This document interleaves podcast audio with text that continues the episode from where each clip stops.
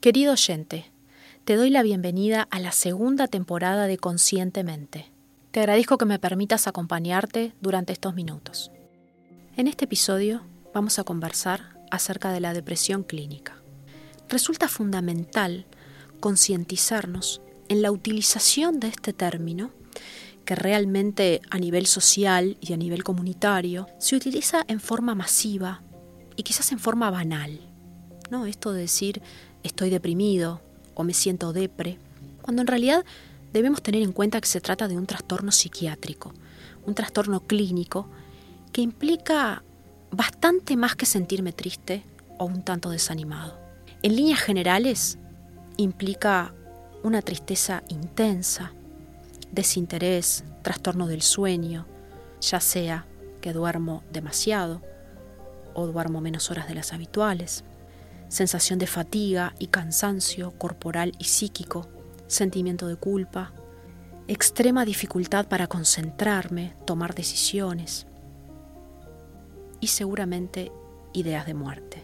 Un paciente para poder ser diagnosticado con una depresión clínica debe contar con estos síntomas, por lo menos durante dos semanas, y tiene que experimentar cada una de estas características que acabo de mencionar durante todo el día en un periodo de dos semanas. Es importante que sepamos esto porque coloquialmente estamos, estamos banalizando un concepto que conlleva todo este tipo de elementos que acabo de mencionar. Clínicamente es uno de los motivos de consulta más frecuentes, tanto aquí en Uruguay como en el resto de Sudamérica y también en España actualmente.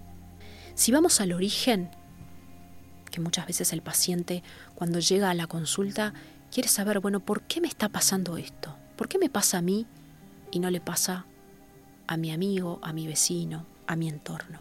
Es un origen multifactorial. ¿Qué quiere decir esto? Que son diversos los factores que están en juego en este trastorno. Encontramos, en primer lugar, un desbalance químico, es decir, una disminución de niveles de serotonina, esta hormona que tiene que ver con, con la felicidad y con el bienestar. También tiene un componente genético hereditario, que no me va a determinar, pero sí me va a predisponer, como ocurre con otras patologías físicas. También va a estar relacionado con el consumo de sustancias psicoactivas, como pueden ser el alcohol y las drogas.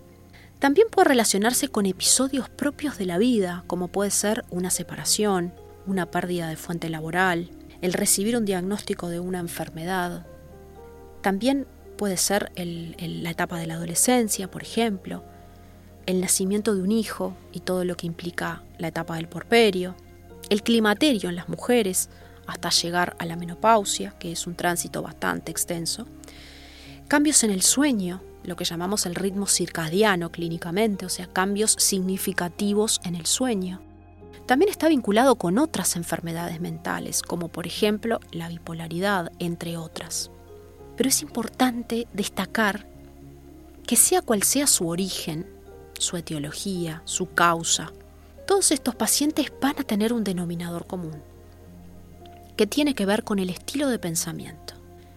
El paciente con una tendencia depresiva, independientemente de su edad, de su estrato social, de su nivel cultural, va a tener una tendencia a un pensamiento catastrófico, pesimista y negativo. Es una persona que tiene tendencia a la nostalgia, a quedarse fijado en el pasado, en lo que ya fue, lo que naturalmente, si lo pensamos, genera un sentimiento de tristeza, naturalmente. Es un paciente que tiene una tendencia más allá de que se recupere de sus episodios de depresión mayor, tiene una tendencia a centrarse inclusive hasta en noticias negativas, en lo que escuchan la prensa. Va a tener, como decimos nosotros, una visión de túnel. ¿Qué es eso? Es que va a sesgar la información y no va a mirar para el costado, va a mirar solo para adelante y ese adelante lo único que tiene es lo negativo, lo catastrófico, lo malo que puede suceder. También acá está la ansiedad anticipatoria negativa. Son pacientes que están todo el tiempo pensando en que lo que va a ocurrir mañana, pasado o la semana siguiente va a ser negativo. Cuán importante es, como siempre decimos, analizar nuestro estilo de pensamiento, conocer cuál es nuestro patrón habitual cognitivo, nuestro patrón de pensamiento. ¿Por qué? Porque muchas veces es uno de los factores, no el único, porque hablábamos de una causa multifactorial, pero es uno de los factores que incide en un gran porcentaje en los trastornos psiquiátricos y en este caso en los trastornos del estado de ánimo, como es una depresión clínica. ¿Qué es lo importante y lo fundamental a destacar hoy aquí? Que siempre podemos hacer y generar acciones y conductas que nos ayuden a prevenirla, a evitarla o a mitigarla si la estamos padeciendo en algún sentido. A continuación, te voy a dejar algunas acciones que pueden resultar protectoras hablando de una depresión clínica. El primer aspecto es el que ya estuvimos conversando acerca de acercarnos hacia un procesamiento de la información positivo. ¿A qué me refiero con esto? A interpretar tu vida cotidiana, ya sea desde lo más mínimo hasta lo más relevante, de una forma mucho más objetiva y positiva. Un control de tu pensamiento negativo, que tiene que ver, pero es algo distinto. A su vez, un control del diálogo interno negativo. Está comprobado que el 70% de nuestro día con la persona que más hablamos es con nosotros mismos. Entonces, cuán importante es controlar eso que te decís a diario. El soy esto, el soy el otro, soy un inútil, soy un incapaz, hago todo mal, soy un desastre, me va a ir todo mal, ¿por qué hice tal cosa de tal forma? ¿Por qué no la hice de tal otra? ¿Por qué hablé en esta circunstancia? ¿Por qué no me callé? ¿Por qué utilicé estas palabras? ¿Por qué saludé a fulano o a mengano? ¿O por qué no lo hice? Desde otras conductas, bueno, lo recomendable es una mayor exposición a actividades al aire libre, mayor contacto con la naturaleza y mayor exposición a la luz solar. Biológicamente, esto nos va a ayudar a mejorar nuestro nivel de serotonina. Vamos a segregar mayor nivel de serotonina cuanto más exposición tengamos a los rayos solares y más exposición, como decíamos, a la naturaleza y al aire libre. Siempre generar actividades puertas hacia afuera, actividades sociales, salidas, encuentros. Eh, el paciente con una tendencia depresiva naturalmente va hacia su casa, va a encerrarse, a replegarse, a aislarse, eh, a evitar salir y contactar con el mundo y con el entorno. También esto que decíamos va de la mano, ¿no? Mantener una actividad social activa según, según tu rutina y según tu agenda, pero por lo menos una vez a la semana generar un encuentro, tomar un café con una amiga, un amigo, un familiar, alguien querido, un vínculo obviamente que sea saludable y que te genere una interacción positiva. Esto es muy, muy neuroprotector para el estado de ánimo. La interacción y el contacto humano, obviamente con gente positiva y, y no con personas tóxicas.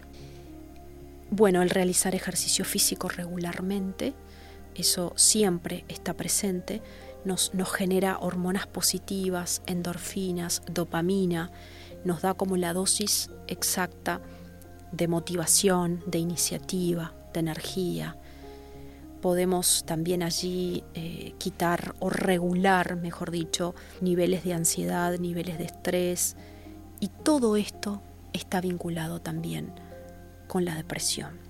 Algo importante a destacar es que la depresión está muy cercana a lo que es ansiedad, muy cercana porque a nivel cerebral recorren caminos similares. Entonces por eso a veces el paciente dice, como si soy una persona ansiosa, tengo tendencia a la depresión. Y es por esto, ¿no? porque desde, desde los neuroquímicos y los neurotransmisores que se segregan, nosotros decimos que es muy fácil pasarse de una vereda a la otra, ¿no? Pasar de un trastorno de ansiedad a una depresión y viceversa. Entonces, cuando estamos con un paciente con una tendencia depresiva, necesitamos también regular y, brindar herramientas para controlar ansiedad. Y ni que hablar que eh, lo que ya comúnmente se conoce, más allá del vínculo social, que es esto de abrazar, ¿no? Los abrazos que generan esa oxitocina, que justamente es la hormona de la felicidad, del bienestar, eh, de, un bienestar integral. Así que ni que hablar que los vínculos y, los vínculos realmente afectuosos, saludables, con gente querida y el abrazar a esos vínculos, que es mucho de la cultura nuestra, de la latina. Quizás en Europa esto no es tan común, pero nosotros aquí lo tenemos más incorporado por suerte. Eh, es un elemento también protector hablando de depresión. Y por supuesto que eh, la recomendación fundamental siempre es ante la posibilidad o ante el detectar esta sintomatología que conversábamos al principio, por supuesto consultar, consultar a un psicoterapeuta. Como siempre hablamos, estas categorías clínicas se trabajan muy muy bien desde MDR, desde psicoterapia cognitivo-conductual, con una gran eficacia y un gran éxito con todo este tipo de pacientes. Así que siempre la indicación y la sugerencia es ante el malestar y ante la duda, consultar.